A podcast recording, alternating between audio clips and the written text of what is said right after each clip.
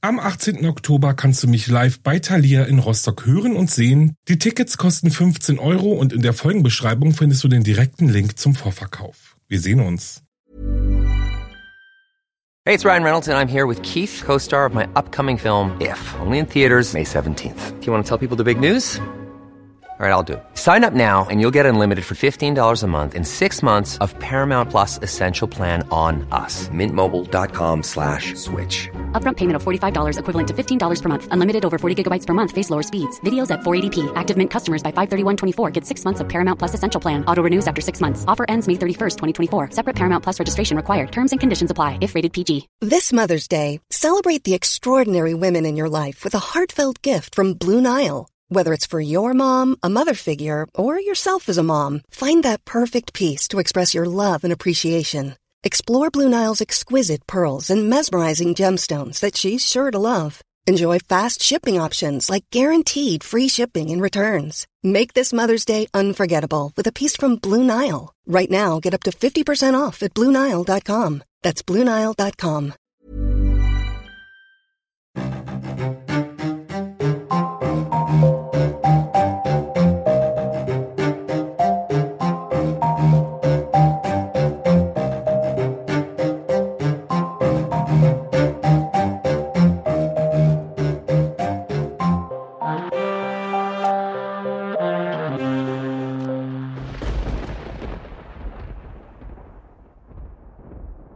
Hallo und herzlich willkommen zurück bei Wahre Verbrechen. Das ist mein Podcast. Ich bin Alex und ich freue mich riesig, dass ihr da seid. Hm, Kennt ihr das, wenn euch Unrecht widerfährt und ihr das Gefühl habt, keine Strafe kann gerecht werden und ihr von daher die Angelegenheit lieber selbst regeln wollt? Oh man, oh, das ist wahrscheinlich die schlechteste Überleitung in ein Thema, die ihr jemals gehört habt. Und äh, die kommt von mir. Naja, ähm, heute geht's bei mir um Selbstjustiz. Ich persönlich finde Selbstjustiz ist ein super spannendes Thema. Ähm, hier scheiden sich einfach irgendwie immer die Geister. Und daher habe ich heu euch heute mal zwei Fälle mitgebracht. Und ich bin super gespannt, wie eure Meinung zu dem Thema ist. Also äh, schreibt mir wirklich gerne über Instagram oder per E-Mail. Kontaktinfos findet ihr in der Folgenbeschreibung. Und äh, ich springe jetzt gleich mal rein, dass das hier alles nicht zu lang wird. Ah, wir beginnen jetzt aber erstmal mit den Facts. Selbstjustiz bezeichnet das außergesetzliche Vorgehen von nicht dazu Berufenen gegen eine Straftat oder eine andere als rechtswidrig oder ungerecht empfundene Handlung. Die Selbstjustiz ist einzelfallbezogen und wird von dem Betroffenen oder der Betroffenen selbst ausgeführt. Die Selbstjustiz widersetzt sich dem Gewaltmonopol des Staates und ist in diesem Rahmen strafbar. Nicht unter die Definition der Selbstjustiz fallen solche Handlungen, die von der Rechtsordnung nach den Grundsätzen der Selbsthilfe, der Notwehr oder zur Abwendung einen, eines Notstandes gedeckt sind. Das heißt also, plane ich eine Straftat zu rächen, weil ich der Meinung bin, die Justiz hat versagt, dann übe ich Selbstjustiz. Wehre ich mich aber zum Beispiel gegen einen tätlichen Angriff gegen meine Person und verletze dabei mein Gegenüber, dann habe ich aus Notwehr gehandelt. Ich hoffe, das war jetzt gut und kurz und knapp ähm, äh, erklärt. Ähm, ich finde es auf jeden Fall sehr spannend und ich springe jetzt mal in den ersten Fall. Ich denke, viele von euch kennen ihn bereits schon, aber gerade beim Thema Selbstjustiz ähm, finde ich, darf der einfach nicht fehlen.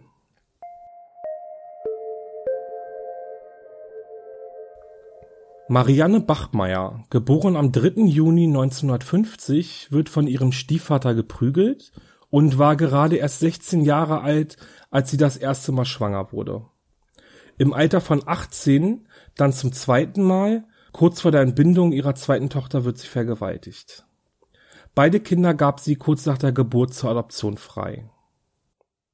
1973, also als Marianne 23 Jahre alt ist, kommt ihre dritte Tochter Anna zur Welt. Marianne behält das Kind. Diesmal will sie alles richtig machen. Doch die Bewirtung ihrer eigenen Kneipe lässt ihr wenig Zeit, um Mutter zu sein. Marianne weiß, dass sie Anna vernachlässigt und überlegt, sie an Pflegeeltern zu übergeben. Anna Bachmeier ist ein fröhliches Kind. Sie hat früh gelernt, auf sich allein gestellt zu sein und auch hin und wieder die Schule zu schwänzen. Wie auch am 5. Mai 1980. Anna machte sich auf den Weg zu einer Freundin aus ihrer Klasse. Bei ihr angekommen stellte sie jedoch fest, dass sie nicht zu Hause ist. Der 35-jährige Fleischer Klaus Grabowski ist ein vorbestrafter Sexualstraftäter, ließ sich während seiner Haft 1976 kastrieren und unterzog sich zwei Jahre später einer Hormonbehandlung zur Wiederherstellung seines Sexualtriebes. Er wohnt im selben Haus wie Annas Freundin und trifft Anna am Hausflur an. Und hier beginnt Annas Martyrium. Klaus Grabowski erzählt der Polizei später Folgendes. Das Mädchen erpresste mich, sie verlangte von mir eine Mark. Wenn ich sie ihr nicht gebe, würde sie ihrer Mutter erzählen, ich hätte sie unsittlich berührt.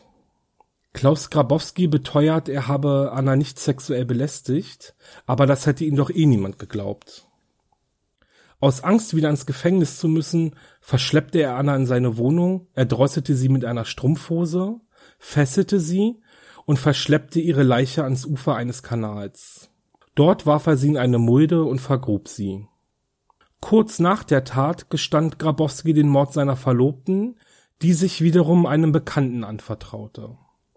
Noch am selben Abend verabredete sich Grabowski mit ihr zum Abendessen in einem Restaurant, wo er dann von der Polizei festgenommen wurde.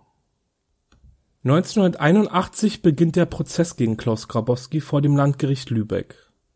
Es ist der 6. März 1981 und der dritte Verhandlungstag, als Marianne Bachmeier eine Baretta 70 Kaliber 22 in den Gerichtssaal schmuggelt, direkt auf Klaus Grabowski zugeht und insgesamt achtmal auf ihn schießt.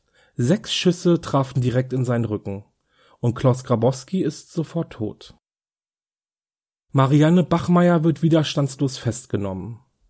Der Fall löst ein riesiges Medienecho aus und in der Öffentlichkeit wird die Selbstjustiz kontrovers diskutiert. Ein großer Teil der Bevölkerung unterstützt Marianne, der andere Teil eben nicht. Zahlreiche Fernsehteams aus der ganzen Welt reisen nach Lübeck, um über Marianne Bachmeier zu berichten. Diese nutzte die Aufmerksamkeit um ihre Person und verkaufte ihre Geschichte exklusiv an das Nachrichtenmagazin Stern. Ihre Gage betrug damals 250.000 D-Mark. Würde heute äh, so um die 125.000 Euro entsprechen. Am 2. November 1982 wurde Marianne Bachmeier von der Staatsanwaltschaft zunächst wegen Mords angeklagt. Dies ließ die Anklage jedoch unter Berücksichtigung ihrer schweren Kindheit und der Tatsache, dass Klaus Grabowski sich nur hat kastrieren lassen, um früher aus dem Gefängnis entlassen zu werden, wieder fallen. Es konnte außerdem nicht bewiesen werden, dass Marianne Bachmeier mit ihrer Aussage lüge, sie habe vor der Tat nie eine Schusswaffe bedient und im Affekt gehandelt nach insgesamt 28 Verhandlungstagen wurde Marianne Bachmeier am 2. März 1983 durch die Schwurgerichtskammer des Landgerichts Lübecks wegen Totschlags und unerlaubten Waffenbesitzes zu sechs Jahren Haft verurteilt. Bereits nach drei Jahren wurde sie vorzeitig aus dem Gefängnis entlassen. In einem Live-Interview im Jahre 1995 gibt Marianne Bachmeier zu, sie habe den Mörder ihrer Tochter nach reiflicher Überlegung erschossen 1988 zog Marianne mit ihrem Ehemann nach Lagos in Nigeria, ließ sich 1990 scheiden und zog nach Sizilien. Am 17. September 1996 stirbt Marianne Bachmeier im Alter von 46 Jahren an Bauchspeicheldrüsenkrebs und wird im Grab ihrer Tochter Anna beigesetzt.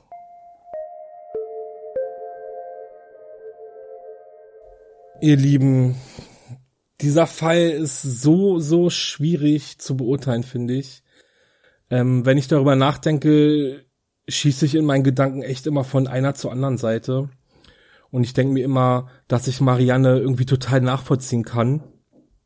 Sie muss einfach so einen Hass für Klaus Grabowski empfunden haben, äh, ja, dass ich mir kaum vorstellen kann.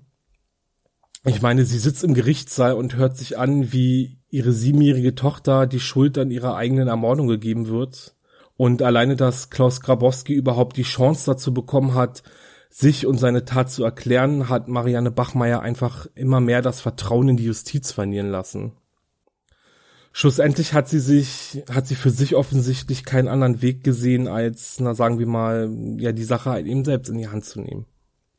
Andererseits denke ich mir natürlich, dass der Weg der Selbstjustiz einfach nicht der richtige ist. Ich meine, wir leben in einer Gesellschaft und im Rahmen dieses Zusammenlebens gibt es Gesetze.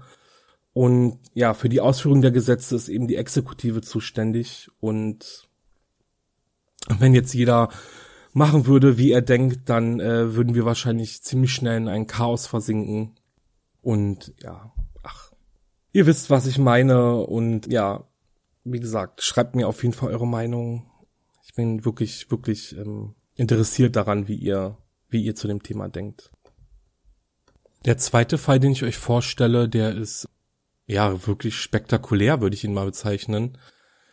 Als ich den recherchiert habe, dachte ich erst einmal, ich weiß ich lese das Drehbuch eines äh, spektakulären, da haben wir es wieder, ähm, Actionfilms. Ja, ich spring mal rein.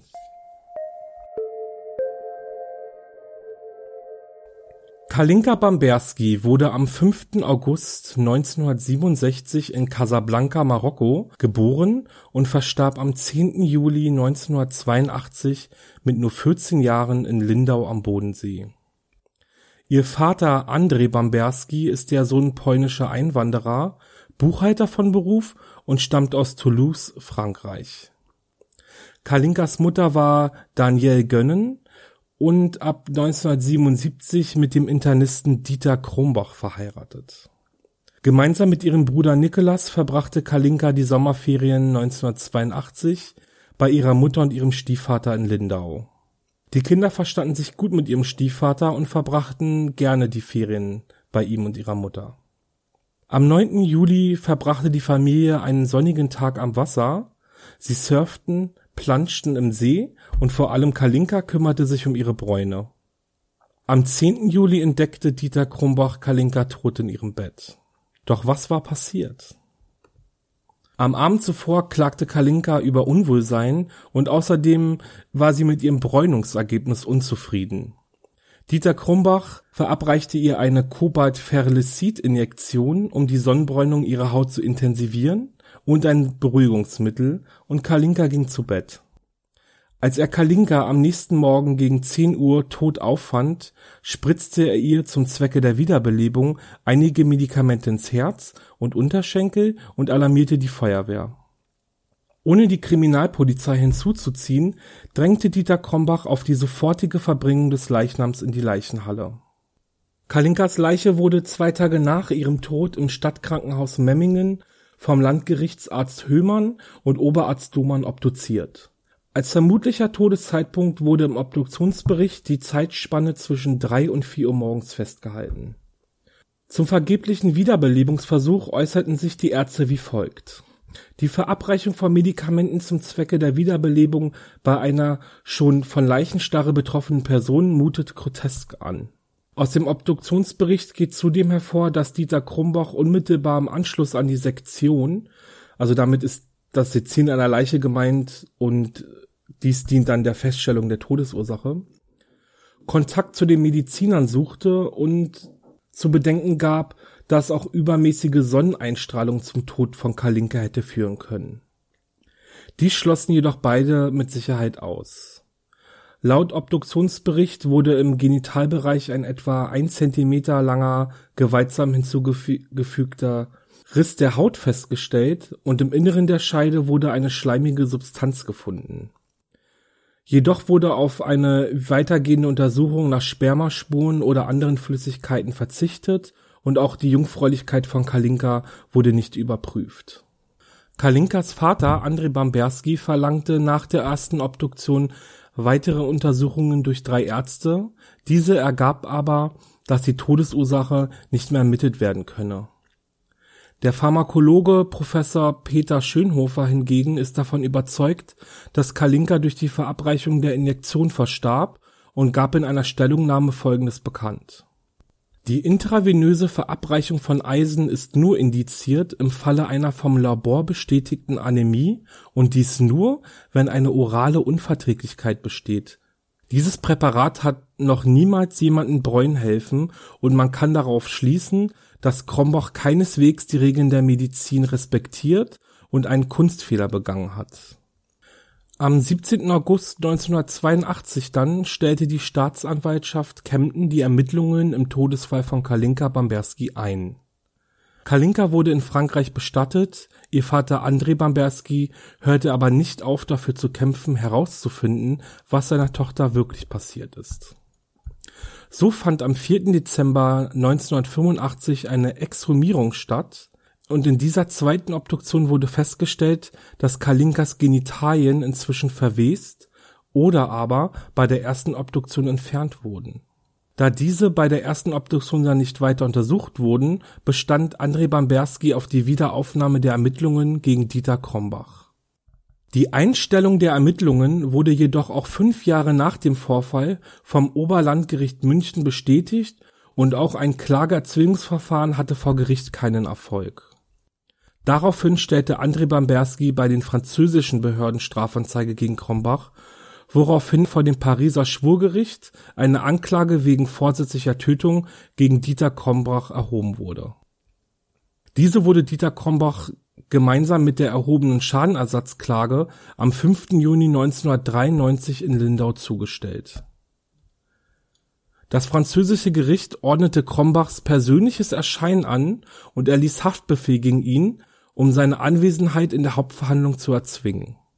Dieter Krumbach erschien jedoch nicht zur Hauptverhandlung und das Schwurgericht untersagte daraufhin Krombachs Anwälten, für ihn aufzutreten und erklärte die vorgelegte Verteidigungsschrift als unzulässig. Am 9. März 1995 wurde Dieter Krumbach dann in Abwesenheit wegen Körperverletzung mit Todesfolge zu 15 Jahren Haft und am 13. März 1995 zu einer Zahlung von 350.000 französischen Francs, was ungefähr so 53.000 Euro sind, an Bamberski verurteilt. André Bamberski stellte nach der Verkündung des Urteils den Antrag, das Urteil mit einer Vollstreckungsklausel zu versehen, wogegen Dieter Krumbach Beschwerde im Oberlandgericht einlegte. Dieses wies die Beschwerde ab und Krombach wendete sich an den Bundesgerichtshof Schließlich landete die Beschwerde vor dem Europäischen Gerichtshof und am 29. Juni 2000 erklärte der BGH das Urteil des Pariser Schwurgerichts für nicht vollstreckbar, da der Anspruch des Beklagten auf rechtliches Gehör verletzt worden sei. Währenddessen wurde Dieter Krombach am 7. Januar 2000 bei einem Aufenthalt in Österreich festgenommen. Am 2. Februar 2000 ordnete das Oberlandgericht Innsbruck jedoch die Freilassung von Krombach an der Europäische Gerichtshof für Menschenrechte verurteilte Frankreich zu einer Entschädigungszahlung von 100.000 Francs an Krombach. 2008 wurde das Urteil gegen Dieter Krombach in Frankreich schließlich aufgehoben. Ist Dieter Krombach womöglich wirklich unschuldig und einfach nur zur Manifestation des Bösen in den Augen von André Bamberski geworden? Also ich glaube ja nicht. Und warum erzähle ich euch jetzt? Dafür machen wir mal eine kleine Zeitreise. Und zwar am 17. März 1997 wurde Dieter Krumbach in Kempten wegen Vergewaltigung einer unter Narkose stehenden 16-jährigen Patientin zu zwei Jahren Haft auf Bewährung verurteilt und verlor seine Zulassung als Arzt. Krombach kommentierte die Tat in einem Fernsehinterview übrigens wie folgt. Sie hat nicht Ja gesagt, aber sie hat auch nicht Nein gesagt. Und wer schweigt, scheint zuzustimmen, hat man im alten Rom gesagt. Die Staatsanwaltschaft Coburg wies Krombach nach, trotz fehlender Zulassung in 28 Fällen zwischen Oktober 2001 und September 2006 ein Honorar von insgesamt fast 300.000 Euro erhalten zu haben. Am 7. Juli 2007 verurteilte ihn das Landgericht Coburg deshalb zu zwei Jahren und vier Monaten Gefängnis, die in der Justizvollzugsanstalt Kempten abbüßte. Am 3. Juni 2008 wurde er dann vorzeitig auf Bewährung entlassen. Und schon Mitte der 70er war Krombach Verdächtigter in einem Ermittlungsverfahren. Es bestand der Verdacht, dass er 1969 seine zu der Zeit 24-jährige Ehefrau Monika Henze in einem Frankfurter Krankenhaus mittels einer Injektion umgebracht habe. Zu einer Anklage kam es übrigens nie. Nun aber zurück zu André Bamberski. Dieser war mit dem Fortgang des Verfahrens verständlicherweise sehr unzufrieden und warf der Justiz jetzt eine Reihe von Versäumnissen vor. Und ab jetzt dachte er sich, nimmt er die Verfolgung von Dieter Kromboch selbst in die Hand. 2007 lauerte er Krombach und seiner neuen Familie mit einem Kamerateam auf und verteilte an der Schule der Tochter Flugblätter, die Dieter Krombach als Vergewaltiger anprangerten.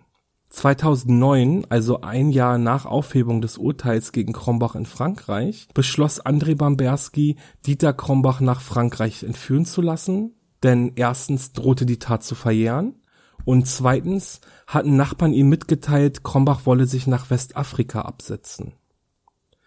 In der Nacht vom 17. zum 18. Oktober 2009 also wurde Dieter Krombach in seinem Haus überfallen und nach Mühlhausen in Frankreich entführt.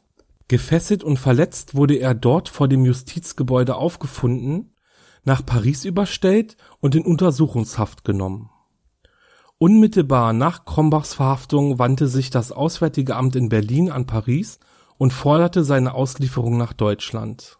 Das französische Recht bestand jedoch darauf, dass das Opfer die französische Staatsbürgerschaft hatte und Krombach demnach in Frankreich verurteilt werden solle.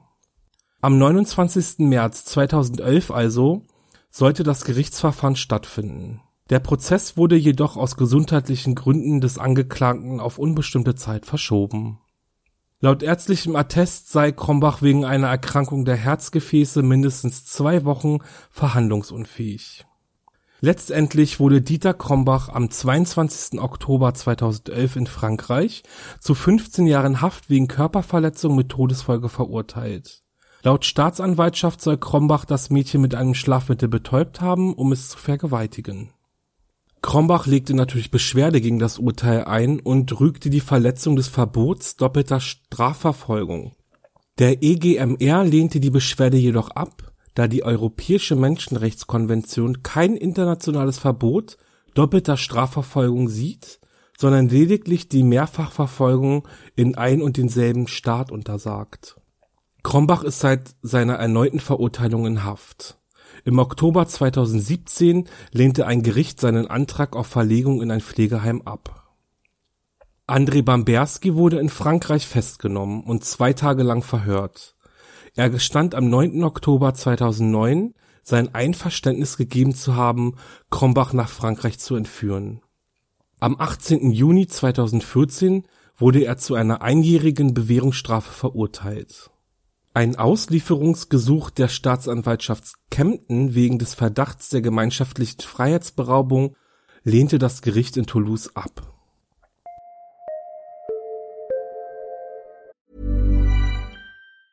Hey, it's Ryan Reynolds and I'm here with Keith, co-star of my upcoming film If, only in theaters May 17th. Do you want to tell people the big news? All right, I'll do it. Sign up now and you'll get unlimited for $15 a month in six months of Paramount Plus Essential Plan on us. Mintmobile.com slash switch. Upfront payment of $45 equivalent to $15 per month. Unlimited over 40 gigabytes per month. Face lower speeds. Videos at 480p. Active Mint customers by 531.24 get six months of Paramount Plus Essential Plan. Auto renews after six months. Offer ends May 31st, 2024. Separate Paramount Plus registration required. Terms and conditions apply if rated PG. Ihr Lieben, Das war Fall Nummer zwei und ich denke, ich habe euch zu Anfang nicht zu viel versprochen. Bei dem Fall Kalinka ist mir teilweise echt die Spucke weggeblieben. Und äh, vor allem, wenn man bedenkt, was für ein Mensch Dieter Krombach wo ge gewesen ist und immer noch ist. Und ich meine, allein schon die Aussagen in diesem Fernsehinterview, ne? Also, sie hat nicht Nein gesagt, sie hat aber auch nicht Ja gesagt. Und es ist unglaublich, dass sowas wirklich, ähm, weiß nicht, von einem Menschen ausgesprochen werden kann. Und André Bamberski hatte in diesem Fall wohl echt einen guten Riecher, muss ich sagen. Und er hat ja einfach nicht davon abgelassen, von seinem Glauben daran, dass Dieter Krombach aktiv was mit dem Mord an seiner Tochter zu tun hat. Dass er sich von der Justiz ähm, verraten gefühlt hat, sage ich jetzt mal so, kann ich tatsächlich auch nachvollziehen. Also Dieter Krombach war jetzt schon einige Male vor Gericht Gut, er hat ein Verfahren bekommen, aber allein schon die Vergewaltigung, zwei Jahre auf Bewährung, das ist unglaublich. Aber jetzt gebe ich ab an euch. Also, wie ist eure Meinung zu dem Thema Selbstjustiz? Unterstützt die André Bamberski und Marianne Bachmeier in ihren Ansichten oder meint ihr, trotz dessen, was geschehen ist, ist Selbstjustiz einfach nicht die richtige Lösung? Ja, wie schon gesagt, ich bin total gespannt, wie ihr darüber denkt. Und ich verabschiede mich jetzt. Ich wünsche euch eine ruhige und sichere Zeit. Wenn euch die Folge gefallen hat, dann lasst bitte eine Bewertung da. Abonniert mich, folgt mir auf Instagram, da werde ich jetzt wieder ein paar Fotos hochladen. Und ja, ach so, noch eine kleine Werbung. Ihr könnt mich jetzt auch unterstützen, also natürlich nur, wenn ihr Lust habt und so viel wie ihr mögt und wenn nicht, dann ist es auch vollkommen in Ordnung. Ich habe über PayPal Moneypool eine Seite eröffnet. Da findet ihr einfach den Link in der Podcast-Beschreibung. Und jetzt sage ich noch Danke fürs Zuhören. Bis zum nächsten Mal. Ciao.